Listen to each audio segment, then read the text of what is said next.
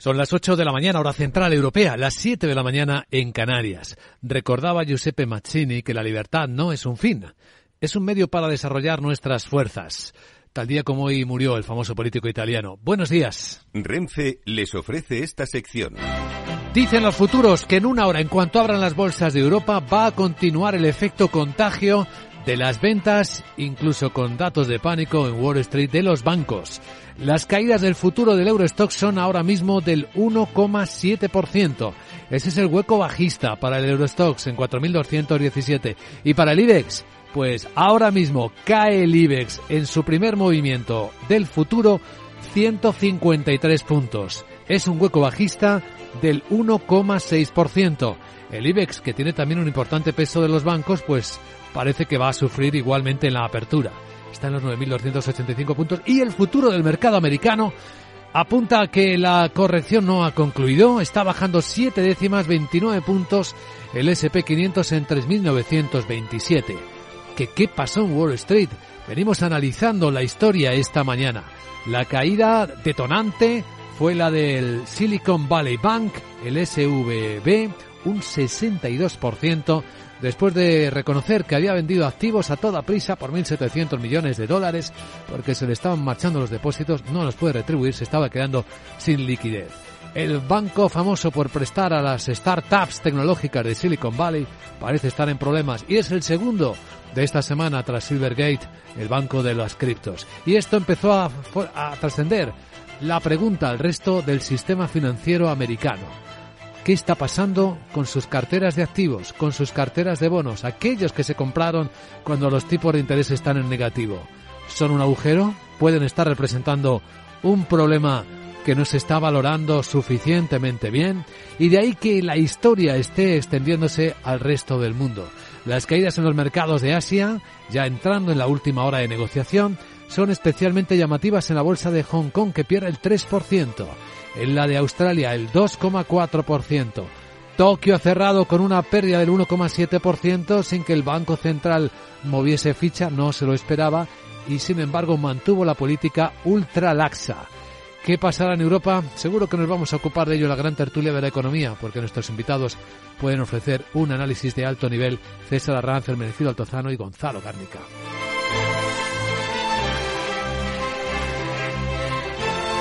Capital la Bolsa y la Vida, con Luis Vicente Muñoz.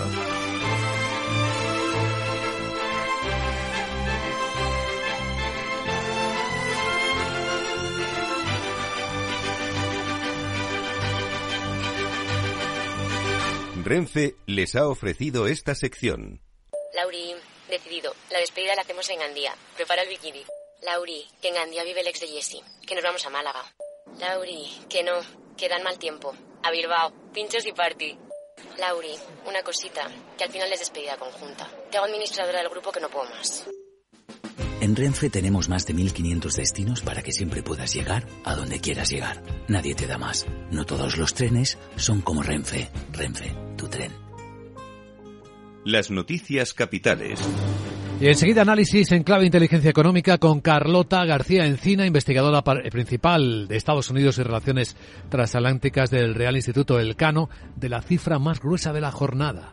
El dinero que Joe Biden pide al país, a Estados Unidos, para marcar sus objetivos, entre ellos reducir el déficit en 3 billones de dólares en una década. Y lo quiere hacer con una subida de impuestos a los ricos, acabar con los subsidios a las energéticas, farmacéuticas y a las criptomonedas para financiar más gastos sociales y buscar recaudar 4,7 billones con esa subida impositiva para los que ganan más de 400.000 dólares al año, lo que daría marcha atrás a la reforma del 17 de Donald Trump. Por eso Biden asegura que quiere con esta reforma llegar a todos.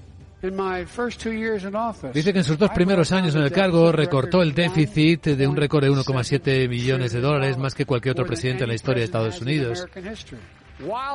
Mientras hacía todo lo demás, lo he bajado. Y el presupuesto que voy a presentar va a reducir el déficit en casi 3 billones de dólares en 10 años.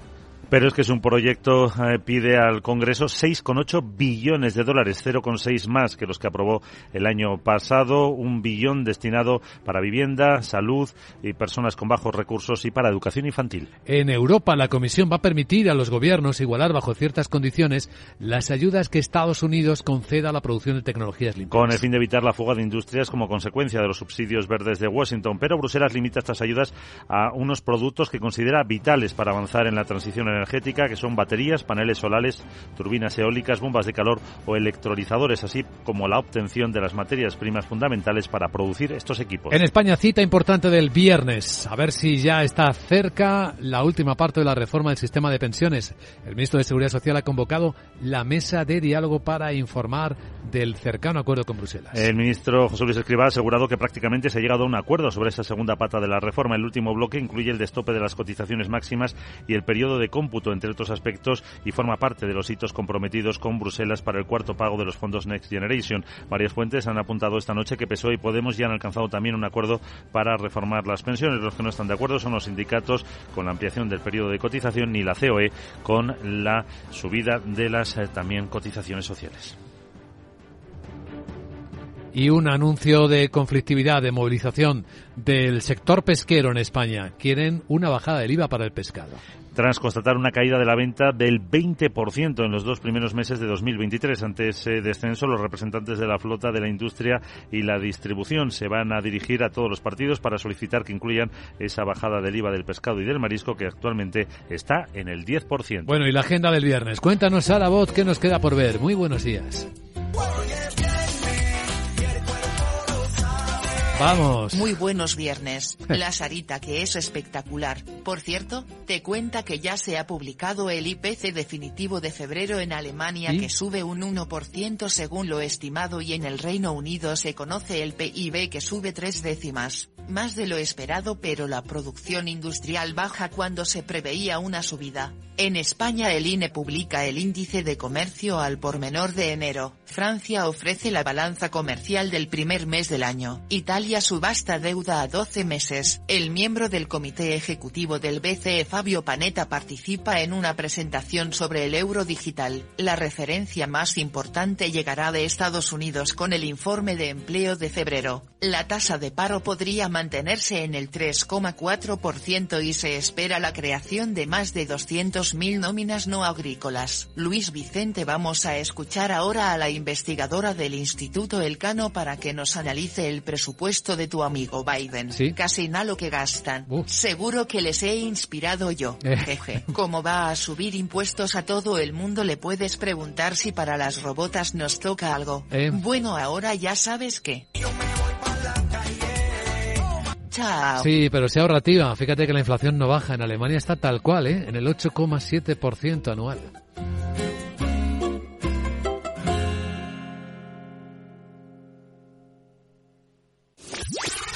Capital Radio. La genuina radio económica. Siente la economía. Valor Salud. Tiempo de salud su actualidad, sus personas, sus empresas. Todos los viernes a las 10 de la mañana en Capital Radio, con Francisco García Cabello.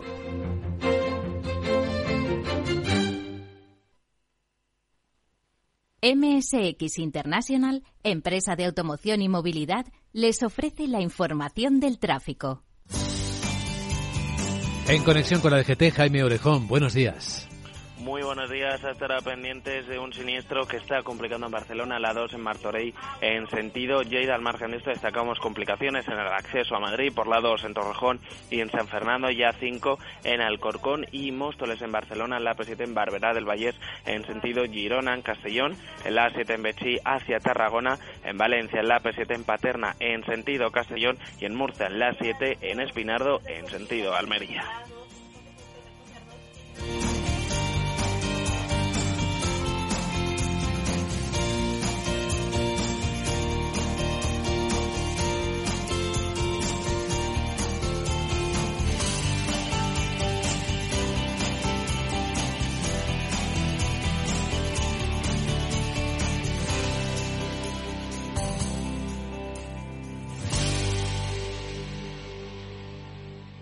MSX International, empresa líder del sector de la automoción, les ha ofrecido la información del tráfico y les desea cautela con sus vehículos.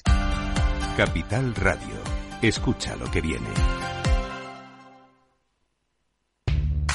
Adivina adivinanza. Puedes ir largo o corto, en acciones, índices o forex, con apalancamiento constante por 2, por 3, por 4, hasta por 15. ¿Te la sabes? Son los multis de Societe General, ya disponibles en tu plataforma de trading de IG. Ahora, con un bono de 100 euros de bienvenida. Canjea tu bono en la web IG Aprende Multis. El trading de estos instrumentos financieros está asociado a un riesgo elevado. En tiempos de incertidumbre, nuestra fortaleza es la estabilidad. En Nordea, pensamos que el equilibrio, la fiabilidad y la experiencia importan. Nuestra estrategia Stable Return muestra un sólido comportamiento en el largo plazo para sus inversiones. Invierta en estabilidad. Invierta en tranquilidad. Descubra más en nordea.es.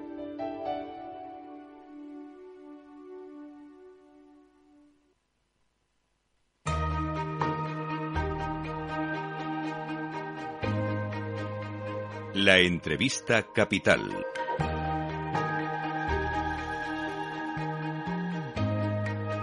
Luis Vicente Muñoz.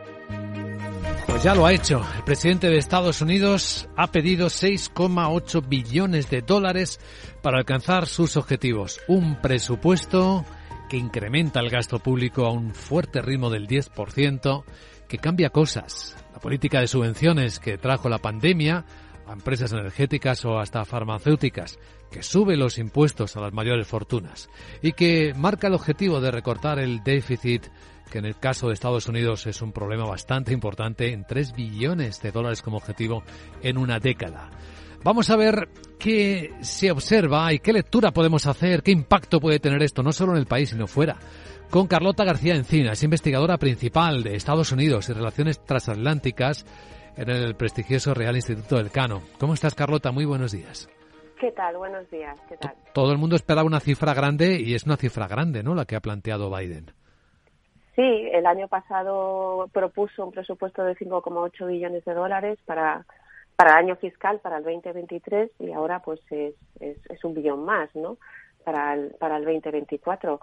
Así que bueno, un poco también lo que se esperaba, ¿no? Yo creo que hay, que tener claro que el, es lo que el presupuesto, ¿no? Este es un proyecto de presupuesto que presenta Biden, la administración Biden, que no tiene por qué promulgarse, es un poco un punto de partida de las negociaciones sobre sobre el gasto, ¿no?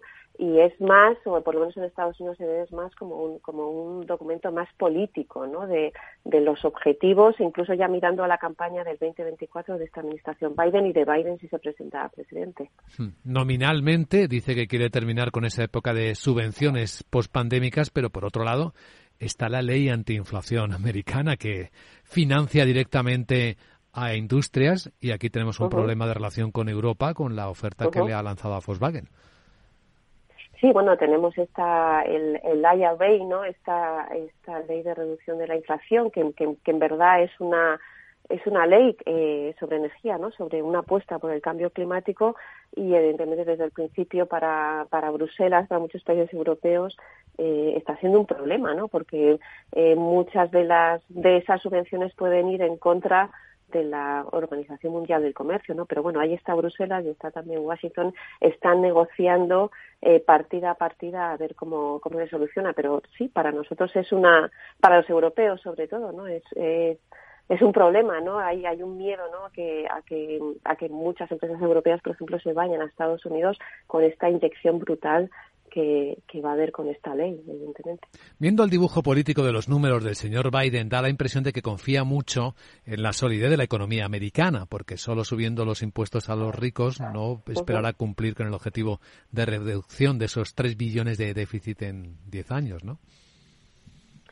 Sí, bueno, las previsiones de, de, crecimiento de la administración son superiores a, la de, a, las de, a las de otros organismos, pero eh, la, la, la, economía norteamericana dentro de lo que cabe tampoco va mal. O sea, yo creo que eh, las previsiones hace unos meses quizás eran, eran mucho peores, la inflación se ha ido reduciendo y, y, de nuevo yo creo que aquí hay que insistir esto es un más esto es un, un documento más político que, que, algo que vayamos a ver realmente eh, hecho hecho ley no y por lo tanto lo que estamos viendo es de alguna manera como la continuidad de esos dos primeros años de Biden como presidente, todas esas leyes, el, el IRA, la reconstrucción de infraestructuras, eh, la construcción, el impulsar la fabricación de semiconductores, de productos de alta tecnología, eh, la transición eh, energética, e incluso lo que estamos viendo es ayuda a Ucrania, ¿no? También se, se propone eh, incrementar el presupuesto de defensa. Por lo tanto, yo creo que refleja un poco la continuidad de esos dos años y luego hace hincapié en algunos de los de los programas que al final no fueron aprobados, ¿no? Muy centrados en, en, el, en la clase media norteamericana, ¿no? Bajas remuneradas, subsidios al cuidado de los niños, un programa universal de, de preescolar, ¿no? Insisto, esto es un documento político y es un punto de partida para, para, para las posibles negociaciones y también para eh, su candidatura. Haciendo prospección, ¿cómo lo tiene de difícil sacarlo adelante? Eh, no es ningún secreto que, sus propuestas no van, a, no van a prosperar, pero porque tenemos un Congreso dividido, eh, como salió así, como se votó en, en noviembre del año pasado en las, en las, en las elecciones de, de medio mandato. Eh, por lo tanto, los republicanos eh, no, van, no van a aceptar muchas de las propuestas y los republicanos en breve se espera que hagan ellos su propuesta, ¿no?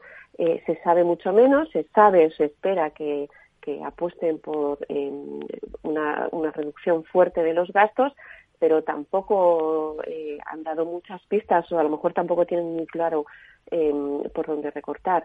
Eh, por lo tanto, esto es un comienzo, se empiezan con unas negociaciones, siempre con eh, esto va a preceder a la, a la esperada lucha por, por elevar ese, ese techo de deuda, ¿no? Y, y, yo creo que de alguna manera, sobre todo a medida que se, que se acerque esa fecha eh, límite de ese techo de deuda, eh, ambas partes se van a ver un poco forzadas a llegar a un acuerdo sobre el gasto por, para poder allanar precisamente el, camino para aceptar ese límite de la deuda. Por lo tanto, eh, esto volverá a estallar o las negociaciones más duras serán precisamente cuando cuando cuando lleguemos a ese a ese tope ¿no? del, del, techo de la deuda. Puede parecer paradójico, ¿no? Que por una parte se esté negociando elevar más el techo de la deuda cuando el planteamiento es ir reduciendo el déficit público. Eh, sí, bueno, lo que eh, la propuesta de Biden es, es, ese plan, ¿no? Para reducir ese, ese déficit en, en 10 años, pero no, no lo reduce con recortes, sino que lo reduce aumentando los impuestos. Eh, es decir, el, este, este esta propuesta de presupuesto de, de Biden, desde luego, no es eh, de austeridad. Eh, o sea, el gobierno Biden prevé seguir eh, bajando, perdón, eh, eh, gastando muchísimo más. yo creo que a niveles de pre-pandemia, alrededor del 21% del, del PIB era, era precisamente em, presupuesto y eso eso se ha incrementado hasta el 25%. Es decir, la administración Biden prevé em, seguir gastando mucho. Es decir, ese déficit es por se, se, se, reduce por impuestos, pero no se va a recortar ese gasto. Pues esa es una clave muy importante para entender qué es lo que está planteando el presidente de los Estados Unidos. Carlota García Encina, investigadora principal de Estados Unidos y Relaciones Transatlánticas del Real Instituto del Cano. Gracias por compartir visión y análisis en Capital Radio. Le deseamos un buen día. Igualmente, muchísimas gracias. Buen día.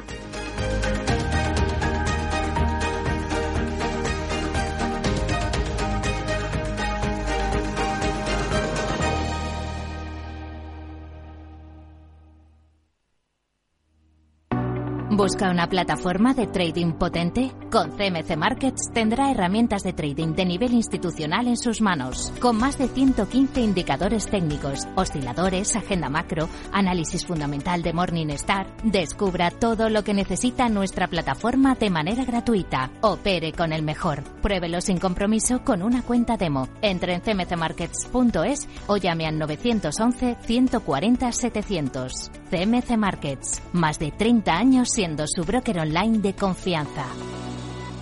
Los CFD son instrumentos complejos y están asociados a un riesgo elevado de perder dinero rápidamente debido al apalancamiento. El 77% de las cuentas de inversores minoristas pierden dinero en la comercialización con CFDs con este proveedor. Debe considerar si comprende el funcionamiento de los CFDs y si puede permitirse asumir un riesgo elevado de perder su dinero. Los viernes en Capital Radio, la salud protagonista. Valor Salud. Industria, pacientes, profesionales y directivos del sector. Investigación y todas las áreas del mundo de la salud y sanidad con sus personas y empresas. Evolución de la pandemia. Novedades de nuestra medicina y sus profesionales. Con los expertos y destacadas empresas. Valor Salud. Cada viernes a las 10 de la mañana, la salud protagonista con contenidos claves y un estilo propio. Valor Salud. Con Francisco García Cabello.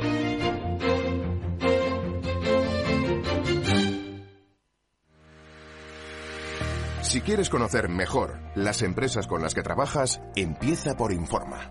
Compruébalo con tres informes gratis, el nuestro para que nos conozcas más y los dos que tú elijas para tu negocio.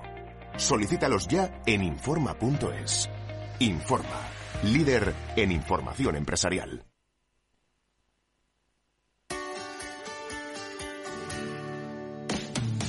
Todos los viernes a la una de la tarde en Capital Radio tienes una cita con Humanos en la Oficina, el programa de radio más divertido y de mayor influencia en el mundo del capital humano, donde las empresas y organizaciones dan voz al talento que trabaja día a día en la oficina.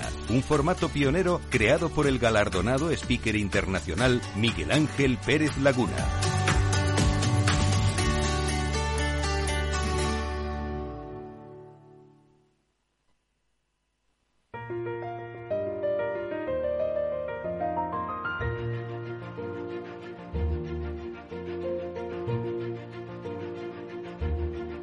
En Capital Radio comienza la gran tertulia de la economía con Luis Vicente Muñoz. Abrimos la gran tertulia de la economía. Hoy tenemos asuntos muy importantes que tratar porque imagino que nuestros oyentes necesitan una explicación para intentar entender qué está ocurriendo con los bancos en Estados Unidos y si ese efecto contagio puede alcanzar también a España. Del lado de España tenemos además temas muy importantes también sobre la mesa, aunque nos faltan los detalles ¿Podremos imaginar qué es lo que habría acercado al acuerdo con Bruselas el ministro de Seguridad Social de España en la reforma de las pensiones? ¿Qué nos vamos a encontrar? Pues también podemos hablar de ello, entre otras muchas cosas. Hoy con Gonzalo Garnica, que es consultor empresarial. ¿Cómo estás, Gonzalo? Buenos días. ¿Qué tal, Luis Vicente? Buenos días. Aquí estamos. Haremos un poco de economía ficción, seguramente. Vamos a ver. siempre nos faltan detalles. Claro, sobre todo previsiones a largo plazo, porque el problema de la seguridad social es que como el papel lo aguanta todo, los gobiernos ponen cifras que van a suceder dentro de 10 o 15 años. Y en 5 años a cambiarlo. Y claro, y en 5 años a cambiarlo, luego da igual, y lo único que quiere por hoy, por hoy escriba y este gobierno es eh, coger el dinero de los fondos Next Generation. Los 10.000. Y esa condicionalidad pasa pues por hacer una reforma de las pensiones, ¿no? Yo no, no tengo el literal de lo que se está hablando, pero todo lo que veo me suena absolutamente suficiente para remediar el absoluto desastre de la seguridad social eh, que hay ahora mismo. Ahora entramos a fondo en ello. Nos acompaña César Arranz, presidente de la Asociación de Ejecutivos y Financieros. César, muy buenos días. Hola, muy buenos días. Y nos da mucha alegría que estés con nosotros porque uno de los temas centrales seguro que nos puedes ayudar con la interpretación, que es lo que está ocurriendo con los bancos en Wall Street. Enseguida, enseguida hablamos de ello. Hermenegildo Lozano es abogado. ¿Cómo estás, Hermenegildo? Muy buenos días. Hola, buenos días, Luisby. ¿Cómo estás? Y bienvenido. Pues ya tenemos la mesa redonda al completo. Vamos a ir enfocando estos temas. Este, antes de que abra la bolsa, porque además viene con recortes fuertes, ¿eh? la bolsa europea también hoy, vamos a intentar eh, entenderlo, César. A ver si nos puedes ayudar. Saltó la noticia de que el Silicon Valley Bank, el SVB, es un banco de Silicon Valley especializado en dar créditos a las startups, pues tuvo que vender a toda mecha los activos que tenía, sus carteras de bonos, casi 1.800 millones de dólares, porque decía que tenía problemas de liquidez, incluso problemas para retener los depósitos bancarios, no tenía capacidad para retribuirlos eh, la competencia empieza a ser fuerte también en Estados Unidos. Y claro, de repente empezó a pensar todo el mundo, ¿y si los bancos tienen carteras de bonos que no valen lo que creen que valen? Bonos que se compraron en el momento de los tipos de interés negativos y que tal y como están las cosas, ahora subiendo los tipos, pues lo mismo tenemos ahí un problema. Y zasca, caídas que llegaron a ser hasta del 5% en JP Morgan, por decir, bancos bajo ninguna sospecha de problemas. César, ¿cómo entendemos esto? Bueno, yo creo que es un poco pronto para saber exactamente qué ha ocurrido. Es una noticia de, de ayer, donde este banco lo que intentaba era hacer una ampliación de capital de 1.750 millones y bueno, lo que pasa es que eh, se ha desplomado, pero se ha desplomado a lo bestia. ¿eh? 60%. De hecho, su cotización ha caído un 60%. Eh, bueno, eh, las noticias lo que nos dicen es que ha habido una reacción inmediata. Yo creo que puede, ¿eh? que una sobrereacción. En este sentido, lo digo porque no conocemos el origen ni, ni realmente qué es lo que ha pasado. Parece que, que bueno, que aquí está afectado y eh, encadena y de la misma manera otra serie de bancos que están cayendo pues un 4, un 6, perdón, un 4, un 6%, pero es un poco pronto todavía para decidir o para poder analizar qué es lo que ha, eh, qué es lo que ha ocurrido. Parece que efectivamente hay bonos que mm, la recuperabilidad parece que se ha puesto en duda, pero ah, hay que ver, hay que ver cuál es la reacción del banco, si de verdad se produce esa ampliación de capital para cubrir precisamente ese, defecto eh, de capitalización y de liquidez, que es lo importante en este caso. Pero de momento las pocas eh, informaciones que tenemos no dan para, para mucho más. ¿eh? Podemos separarlo del escenario de los bancos europeos, ¿no? Aquí no hay problemas de liquidez porque el BCE sigue proveyendo de bastante liquidez a los bancos hasta el punto que esa es una de las razones por las que no retribuyen los depósitos, porque no lo necesitan. Efectivamente, los bancos europeos, en, este caso, eh, han estado viviendo una época dura desde el punto de vista de, los tipos de interés y los ingresos correspondientes precisamente al impacto que eso supone, pero por otro lado también eh, han sido sometidos a, un cumplimiento de ratios que garantizan ¿eh? la salud, entre comillas, eh, con eh, una cantidad de liquidez en los mercados que, que, bueno, antes estábamos claramente dopados y ahora ya pues parece que la cosa se va normalizando. En estos momentos yo creo que en, Europa, salvo excepciones, o Credit Suisse, que tiene algunos problemas pero que vienen de un poco antes, pues yo creo que no, no se vislumbra que pueda haber un contagio directo e importante de, eh, de lo que ha ocurrido en Estados Unidos. Hermenegildo. Yo creo que, vamos a ver, o sea, esto, esto es cíclico, ¿no? Y, se repiten las pautas y al final lo que tiene que ver mucho es con y cuál es el papel de las agencias de rating en la calificación de los bonos que hayan podido emitir los bancos americanos. Es decir, al final la calidad crediticia de los activos eh, que están en los libros de los bancos pues tiene mucho que ver con la con esa calificación que se haga por parte de las de las agencias de rating y ya vimos en, en 2008 pues que ahí estuvo gran parte del, del problema, que era empaquetar la, la permitir la licencia la mierda con algo que no tenía tanta apariencia de mierda y venderlo como si fuera no mierda, ¿no? Entonces, bueno, pues al final aquí estamos y yo estoy de acuerdo con, con el análisis de César en el sentido de que no tiene nada que ver la regulación bancaria en Estados Unidos con la regulación bancaria en Europa. La disciplina en Europa ha sido mucho más estricta. Yo creo que se ha aprendido del pasado. Hemos tenido una, un rigor, o el Banco Central Europeo ha tenido en ese sentido un, rigor, un rigor mayor. Se le ha ido la mano en cuanto a las emisiones de deuda y eso ha disparado el, el, déficit en los países miembros de la Unión Europea, en algunos países miembros de la Unión Europea, pero desde el punto de vista bancario, pues hay mucha más disciplina.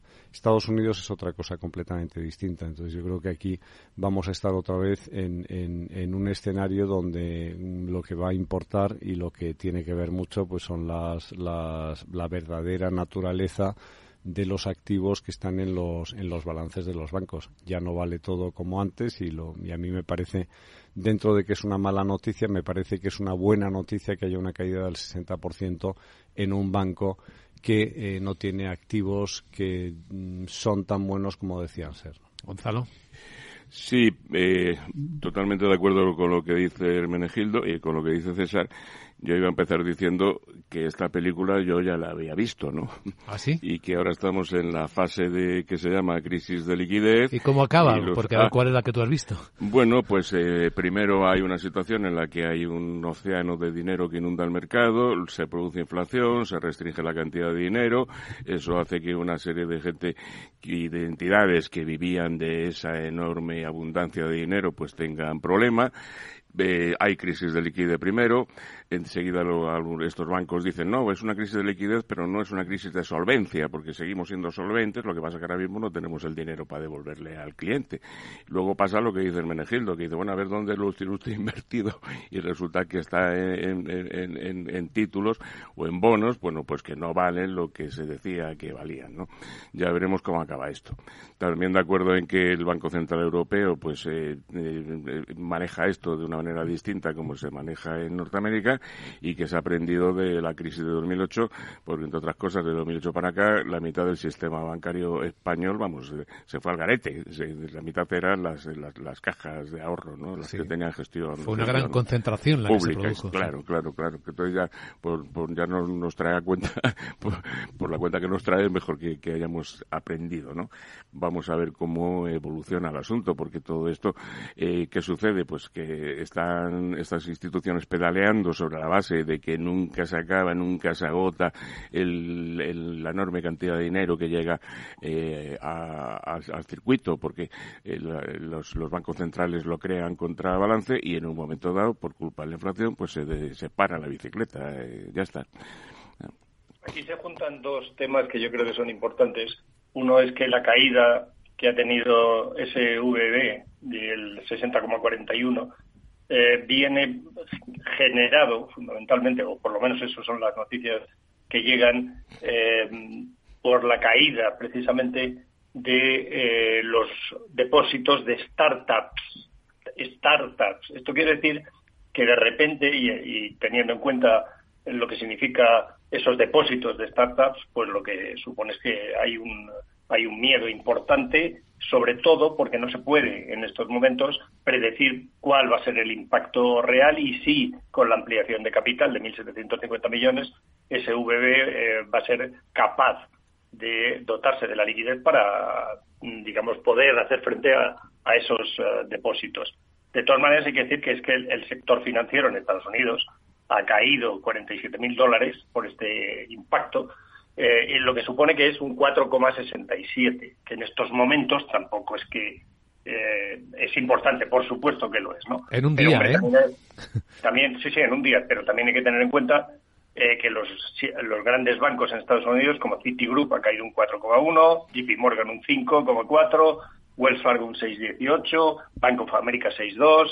Eh, es decir, ha habido un impacto en el sector financiero bastante relevante, pero los grandes bancos y los que de verdad tienen, eh, digamos, unos activos con los que puede responder, etcétera, se han visto arrastrados, pero no es dramático, no ha caído un 60%.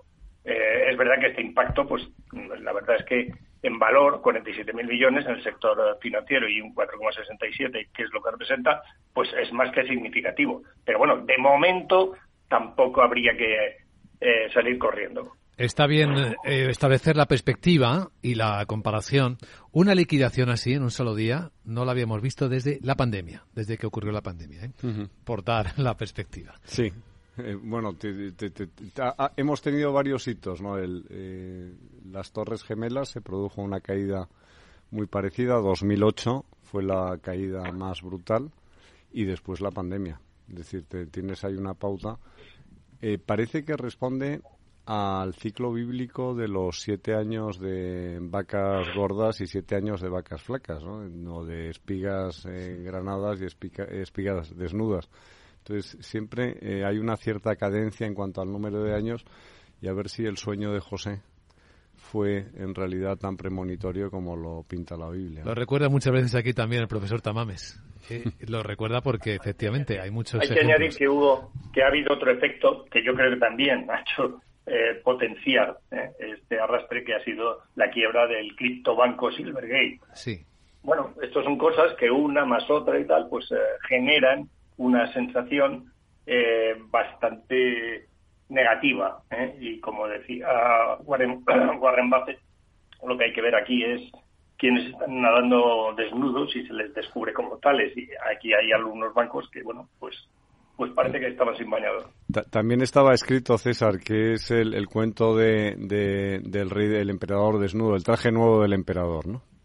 Bonito y recomendable lectura, por cierto. Estamos en la gran tertulia de la economía y vamos a hablar de otras sensaciones. A ver cómo creéis que está el cercanísimo acuerdo con Bruselas para reformar las pensiones en España. En un instante.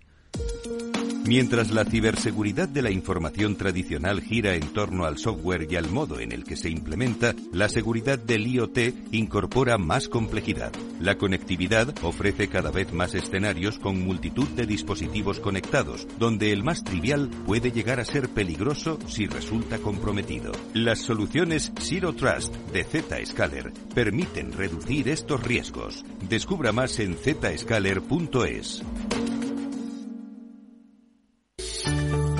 Esta semana, en el mercado que viene, claves de las próximas reuniones de tipos del Banco Central Europeo con Juan Esteve, CEO de Zona Value Global. La clave está en que no hay una moderación, sino que todavía tenemos una línea continua con la inflación. Entonces no creo que vaya a haber un cambio. Sí que yo creo que van a continuar todavía con 50 puntos básicos, pero la clave está en cuánto tiempo van a mantener los tipos altos.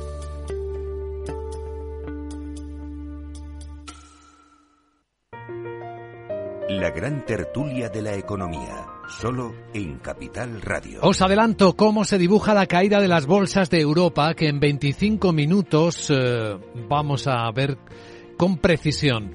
Un 1,5% baja el futuro del Eurostox y exactamente eso son 140 puntos los que cae el futuro del IBEX en 9.298, 9.300. Ahí está. El futuro americano modera la caída esto está pasando también. Está bajando un 0,7, ahora baja un 0,5 el SP, 18.19 en 3.937, según veo en las pantallas de XTV. Si inviertes en bolsa, esto te interesa. XTB tiene la mejor tarifa del mercado para comprar y vender acciones y ETFs. No pagues comisiones hasta 100.000 euros al mes. Si inviertes en bolsa o quieres empezar, más sencillo e imposible. Entras en xtb.com, abres una cuenta online y en menos de 5 minutos compra y vende acciones sin comisiones. Además, te atendemos 24 horas al día. ¿A qué esperas? Más de 660.000 clientes ya confían en xtb.com. Un broker, muchas posibilidades. xtb.com. A partir de 100.000 euros al mes, la comisión es del 0,2%, mínimo 10 euros. Invertir implica riesgos. Y una noticia de última hora. Acaba de informar eh, Bruselas que hay un acuerdo provisional entre la presidencia del Consejo Europeo y el Parlamento Europeo para reducir el consumo final de energía en la Unión Europea un 11,7% en 2030. El comunicado que acaban de emitir en este instante dice que esto se traduce en un límite máximo para el consumo final de energía de la Unión Europea de 763 millones de toneladas equivalentes de petróleo y de 993 millones de toneladas equivalentes de petróleo para el consumo primario. El límite del consumo para el consumo final será vinculante para los Estados miembros, mientras que el objetivo de consumo de energía primaria será indicativo. Es un acuerdo provisional, ahora habrá que ratificarlo en los organismos siguientes. ¿Cómo te suena esto, Hermenegildo? Bueno, habrá que ver primero cómo se traduce y en qué consiste esa reducción de, de, consumo primario de energía, si estamos hablando de combustibles fósiles, que me imagino que es de lo que estamos hablando, porque claro, no se va a limitar el consumo de fuentes de renovables de origen renovable, Vamos a ver cuál es la taxonomía de renovable, vamos a ver que si la nuclear entra o no entra, si el hidrógeno verde de origen nuclear se considera hidrógeno verde o hidrógeno renovable.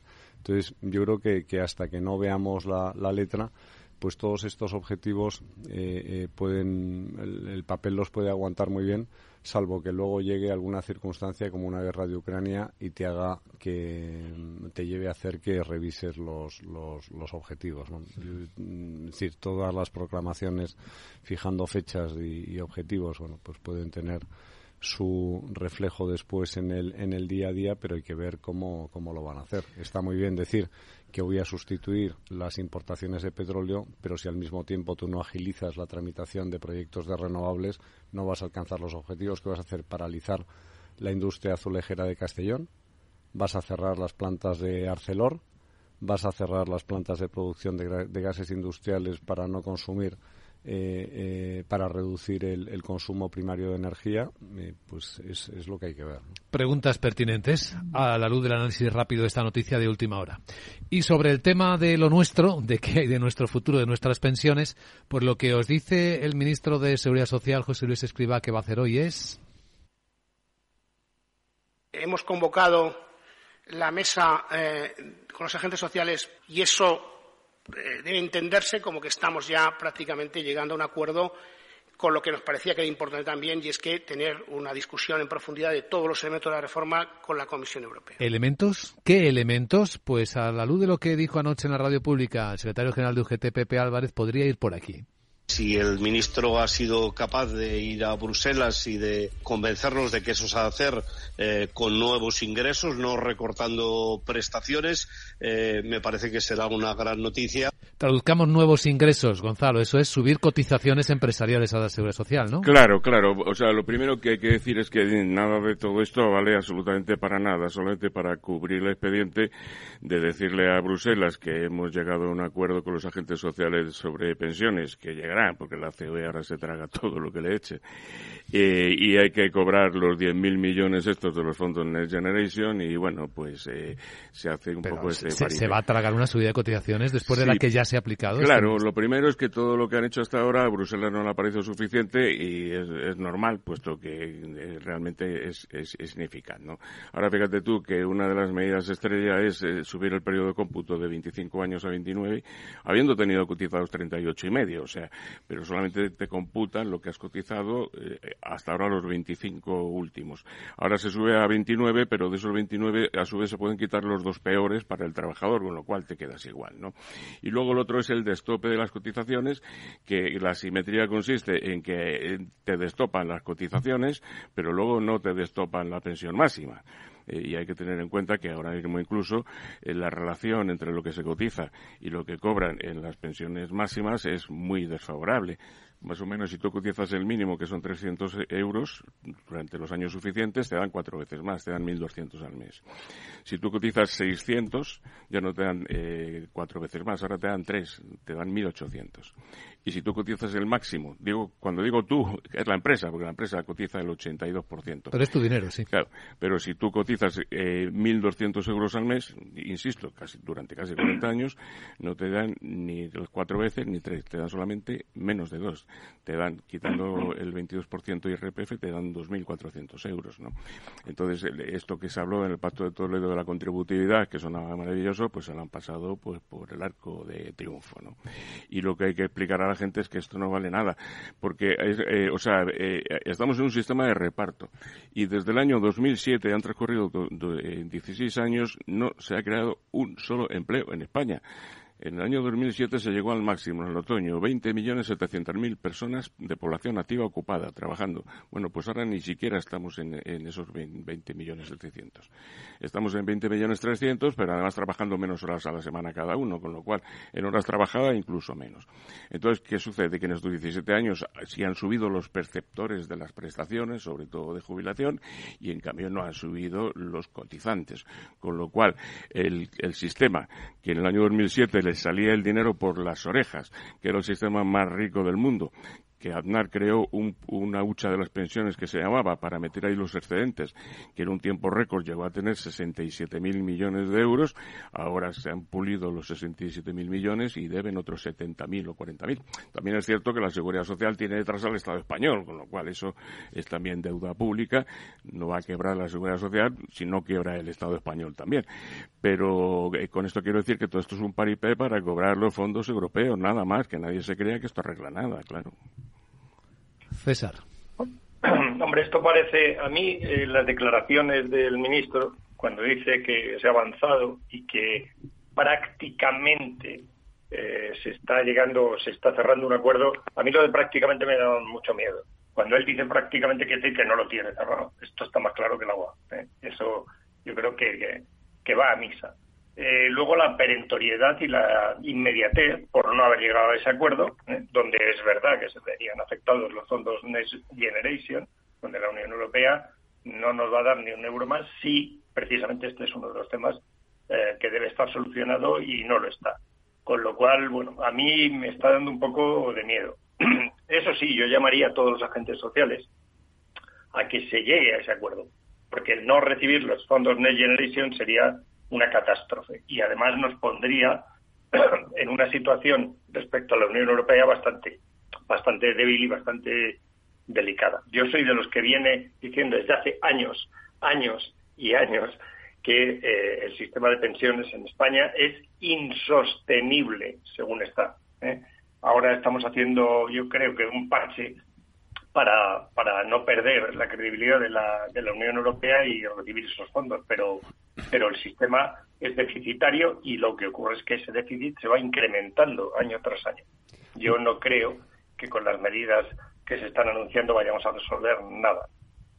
Esto, César, a mí me, recuerda mucho esos concursos que hay que tienes que ir metiendo aire en un globo y el que al que le estalla es el que pierde, ¿no? Al final, esto es una patada hacia adelante. O sea, tú tienes siempre la secreta esperanza de que en tus cuatro años de legislatura el asunto aguante, aunque sea cosméticamente, y que el que venga detrás que arree. Entonces, el, el gran pacto, el pacto de Toledo, que tenía por finalidad pues ponerle eh, cara y ojos a una realidad que es muy adversa, como suele ocurrir con la realidad, que es que, mire usted, esto es un cálculo actuarial, la población envejece, cada vez hay más eh, jubilados, hay menos cotizantes y, por algún lado tiene que romperse la costura. Y o se aumentan los ingresos por la vía del aumento de las cotizaciones y eso tiene un límite, o se aumenta la presión tributaria y eso tiene un límite y además provoca un efecto huida de, grandes capitales o simplemente se hace un mapa de realidad que es decir, señores, esto es insostenible, vamos a hacer una transición hacia un sistema mixto privado de pensiones y vamos a tener con un carácter residual la seguridad social. Eso provoca, obviamente, el enfado de todos los cotizantes que han dicho, oiga, he estado durante tanto tiempo, usted me ha estado ha estado detrayendo una parte significativa de mis ingresos para contribuir a una pensión y resulta que cuando llega el momento de jubilarme usted me dice que no tengo absolutamente nada. Pues eso, eh, desde un punto de vista político y desde un punto de vista de también jurídico, tiene muy difícil venta. Entonces, bueno, yo creo que, que, la solución es difícil, pero lo que es mucho más difícil es explicar en un momento determinado que el país tiene una calificación crediticia de bono basura porque no es capaz de atender eh, los pagos derivados de sus pensiones. Yo, recuerdo que la cotización a la seguridad social son 30 puntos de, recargo sobre el salario, es decir, un 30% más sobre lo que se percibe de salario, ¿no? Y que de esos 30 puntos de recargo, eh, eh, la empresa paga 24 y el trabajador 6. Bueno, no llega. Un poco más 24 y pico contra 5 y pico. Al final, la cifra exacta es que la empresa paga el 81,6% de las cotizaciones sociales. Entonces, al CEO le van a poner una pistola en el pecho y le van a decir, o firmas esto o no, no cobramos los 10.000 millones de los fondos Next Generation.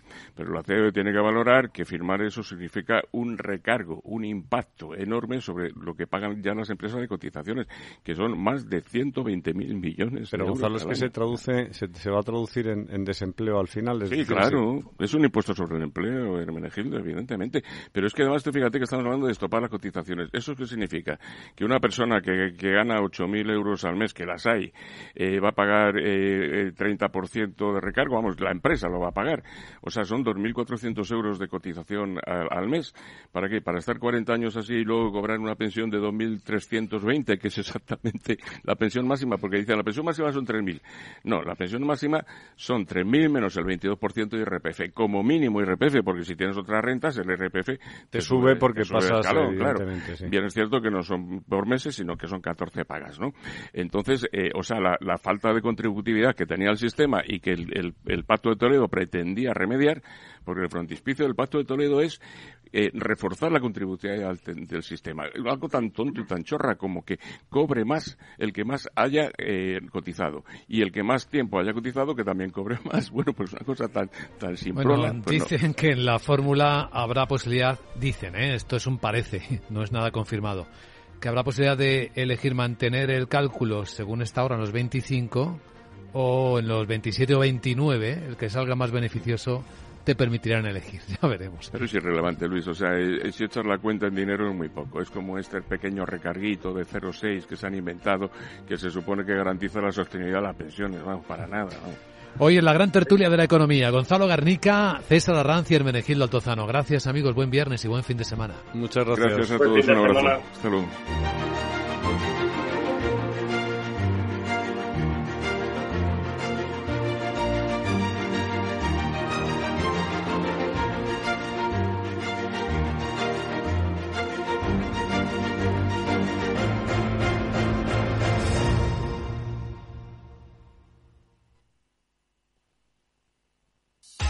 DEPAM. 150 años de consistencia en gestión de fondos de inversión y mandatos. Optimiza tu cartera con nuestras especialidades en renta fija, renta variable e inmobiliario cotizado. Consulta depamfans.com y a tu asesor financiero. DEPAM. Confianza y conocimiento.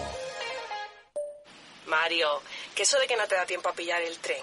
No te preocupes, que lo he mirado y hay un tren cada hora. Así que nada, salsero, duchita fría, cafetito para la resaca y ya te estás viniendo que está tu ahijado y toda su clase esperándote. Niños, saluda al Tito. ¡Tito!